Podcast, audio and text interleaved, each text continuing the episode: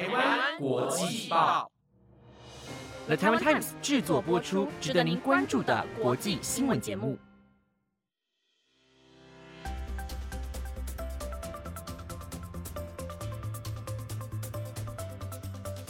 欢迎收听台湾国际报，我是维安，马上带你来关心今天十二月二十九号的国际新闻重点。你曾经想过，如果周遭的讯息都是不可信的，世界会变成什么样子吗？当代社会的资讯就是一个超级大的迷宫，而假新闻就像是那个迷宫中的捉迷藏冠军，它就像是媒体上的变色龙，把你的世界染成你最喜欢的颜色，影响你的观点，改变你的态度，甚至误导你的行为。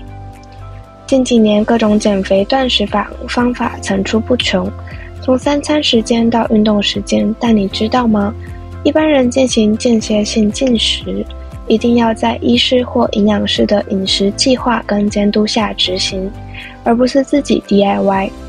健康饮食需注重的是饮食的内容、规律的用餐习惯与定期运动，而不是只是在网上提到的饮食时间与计算卡路里。这些网上的方法，并不是所有讯息都是可靠的。在这个世界上，我们每天都要面对各种资讯，因此我要告诉各位听众，有一个很棒的倡议活动正在进行——台湾国际报的假新闻倡议活动，希望大家能够更加识别媒体中的真实与虚假。你可以点击官方 IG 参与这个活动，一同为清晰的思维而努力。不仅在资讯中找到你最喜欢的颜色，更能确保这些颜色是真实的。我们期待。与你的参与，各位听众朋友们，晚上好。今天的主要内容有：赖比瑞亚民众抢漏油，图爆炸酿至少四十死；以色列持续空袭加萨，两百八人死亡；韩国千军进国防演习，隐隐北韩威胁；五月天遭施压事件，国台办指路透社彻头彻尾假消息。美国免疫州跟进，认定川普叛乱。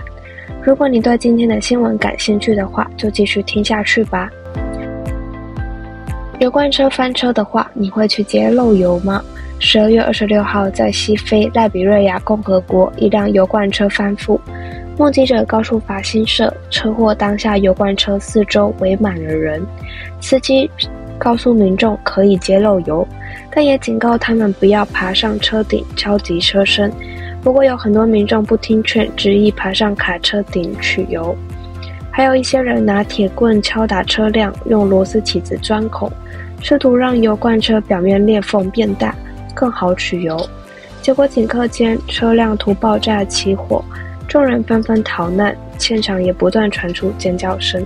根据非洲头版指出，当地医疗官凯泰透露。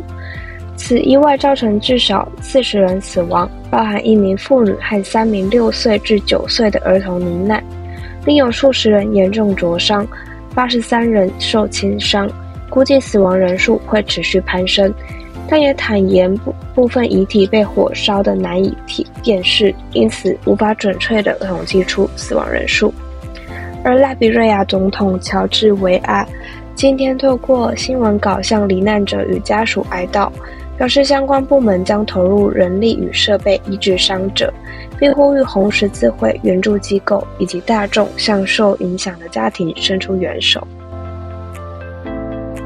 接着带您持续关注以哈战争，以色列不甩国际停火呼吁，持续对加萨走廊发动空袭。据外电报道，以色列军队袭击城镇与难民营，死亡人数不断攀升，并迫使数千人逃离家园。一场对拉法科威特专科医院附近住宅发动的空袭，造成至少二十名巴勒斯坦人死亡，包括妇女、儿童。已经有巴勒斯坦记者上传影片，指出空袭将当地夷为平地，至少四名婴儿无辜丧生。巴勒斯坦当局二十八日表示，以色列周四对叙利亚首都大马士革附近以及巴国南部发动空袭，轰炸加萨各个角落，当地近百分之九十的人口流离失所。加萨卫生部发言人表示，二十四小时内已有两百多人死亡。据了解，以色列加大对加萨全境的攻击力道。尽管死亡人数不断上升，全球对此表示愤怒，并呼吁停火，但以国不为所动，持续发动攻击。自从十月七号以来，激进的哈马斯组织在以色列南部发动空袭。造成近一千两百人死亡以来，以国疯狂还击。八国指出，已有超过五万五千名巴勒斯坦人受伤。接着带您看到两韩之间的关系演变。北韩近期连续发射飞弹，导致朝鲜半岛紧张情势再度升高。为了因应北韩可能发起的袭击，超过一千名韩国军人、军警方。以及消防人员二十七号在韩国首都首尔进行一场罕见的国防演习。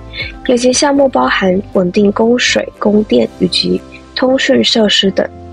根据路透社报道，首尔市长吴世勋表示，韩国首都首尔距离北韩边界仅三十八公里，特别容易受到攻击。他举以色列与哈马斯为例。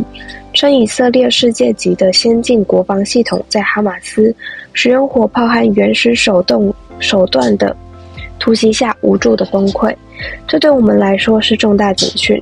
对北韩强硬的吴世勋认为，韩国必须拥有自己的核武器，这是消除平壤威胁的唯一方法。不过，韩国总统尹锡悦已排除拥有核武的可能性，并表示强化与美国的军事联盟以及恢复与日本的安全伙伴关系才是。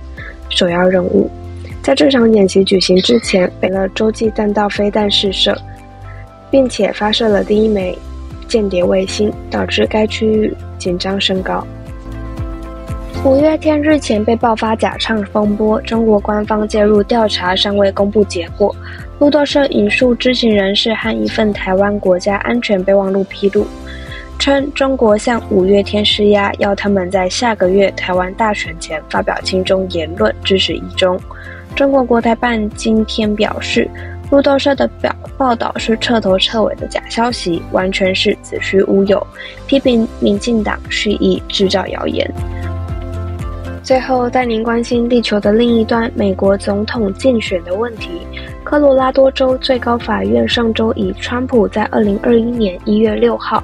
国会山庄暴动案涉及叛乱为由，裁定川普不得列进科州初选的选票。